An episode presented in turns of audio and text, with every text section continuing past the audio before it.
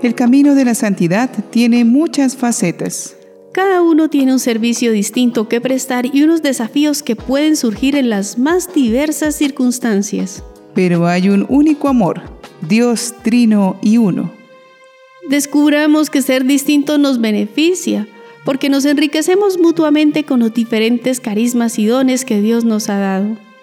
Miremos esa bella variedad en las diferentes vidas de los santos, especialmente los que la Iglesia venera hoy, 29 de junio. San Pedro y San Pablo, apóstoles. San Casio, obispo. San Ciro, obispo. Y Santa Emma, viuda y fundadora. Hoy se celebra una gran solemnidad de la hermandad al servicio de la Iglesia dos gigantes de la fe que con personalidades y cualidades muy distintas son columnas de la iglesia. Es la solemnidad de San Pedro y San Pablo. Esta celebración es una de las más antiguas del año litúrgico, apareciendo en el santoral incluso antes que la fiesta de Navidad.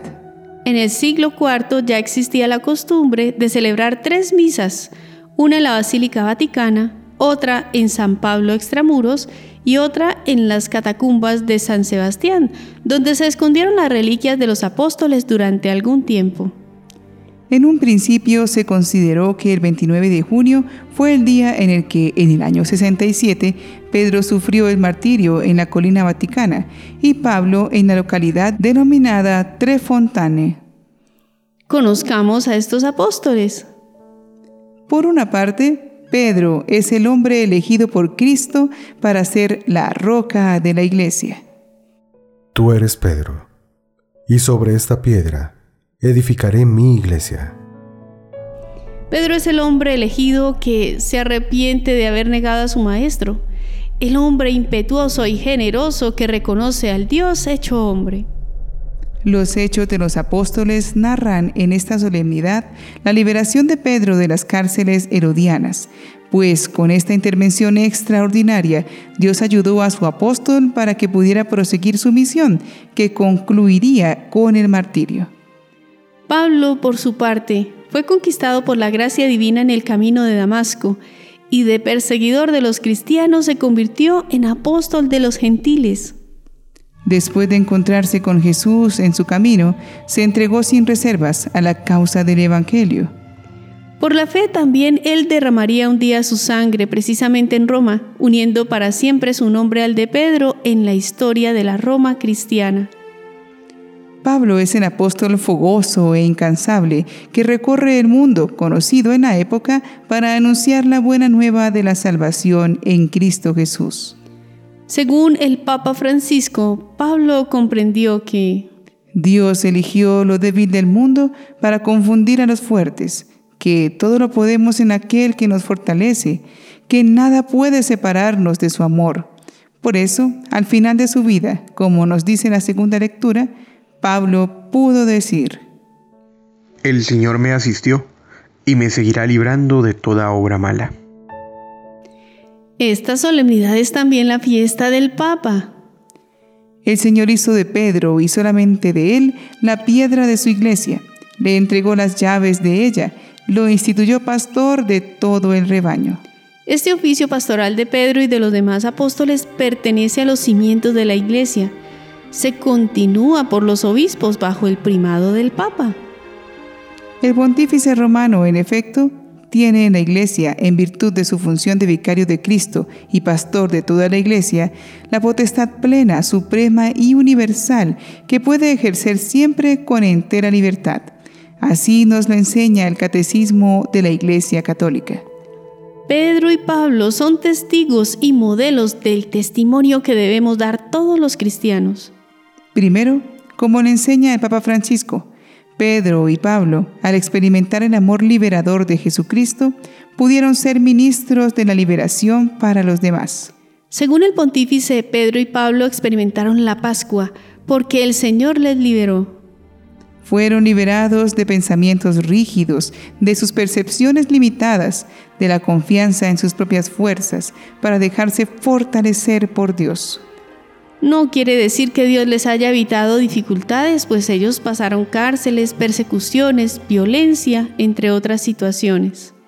pero los liberó de la esclavitud del pecado, con la cual seguían atados a su ego y a sus preocupaciones mundanas, y luego pudieron lanzarse con toda fortaleza y entrega a la tarea evangelizadora, llevando la fuerza del resucitado en sus vidas.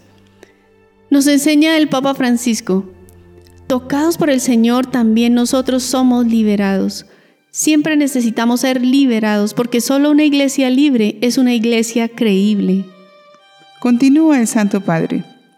Pedro y Pablo nos dan la imagen de una iglesia confiada en nuestras manos, pero conducida por el Señor con fidelidad y ternura.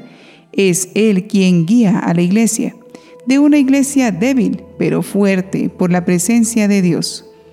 La imagen de una iglesia liberada que puede ofrecer al mundo la liberación que no puede darse a sí mismo liberación del pecado, de la muerte, de la resignación, del sentimiento de injusticia, de la pérdida de esperanza, que envilece la vida de las mujeres y los hombres de nuestro tiempo.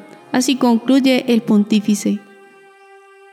Reflexionando, nos damos cuenta que cada cristiano está igualmente llamado a traducir su amor a Dios en obras y a estar atentos a la voz del vicario de Cristo para mantenernos en esa comunión eclesial. Oremos a estos fieles predicadores del Evangelio pidiendo el don de la fidelidad a Jesucristo. Oh santos apóstoles Pedro y Pablo, yo los elijo hoy y para siempre por mis especiales protectores y abogados, y me alegro humildemente tanto contigo, San Pedro, príncipe de los apóstoles porque eres la piedra sobre la cual edificó Dios su iglesia. Como contigo, San Pablo, escogido por Dios para vaso de elección y predicador de la verdad en todo el mundo. Alcanzadme, le suplico, una fe viva, una esperanza firme y una caridad perfecta. Atención en el orar pureza de corazón, recta intención en las obras, diligencia en el cumplimiento de las obligaciones de mi Estado, constancia en los propósitos, resignación a la voluntad de Dios y una perseverancia en la divina gracia hasta la muerte, para que mediante sus intercesiones y sus méritos gloriosos pueda vencer las tentaciones del mundo, del demonio y de la carne. Me haga digno de presentarme ante el Supremo y Eterno Pastor de las almas Jesucristo, que con el Padre y el Espíritu Santo vive y reina por los siglos de los siglos, para gozarle y amarle eternamente. Amén. Hoy también es un día para proclamar con alegría nuestra pertenencia a la Iglesia, a la que amamos por ser una, santa, católica y apostólica.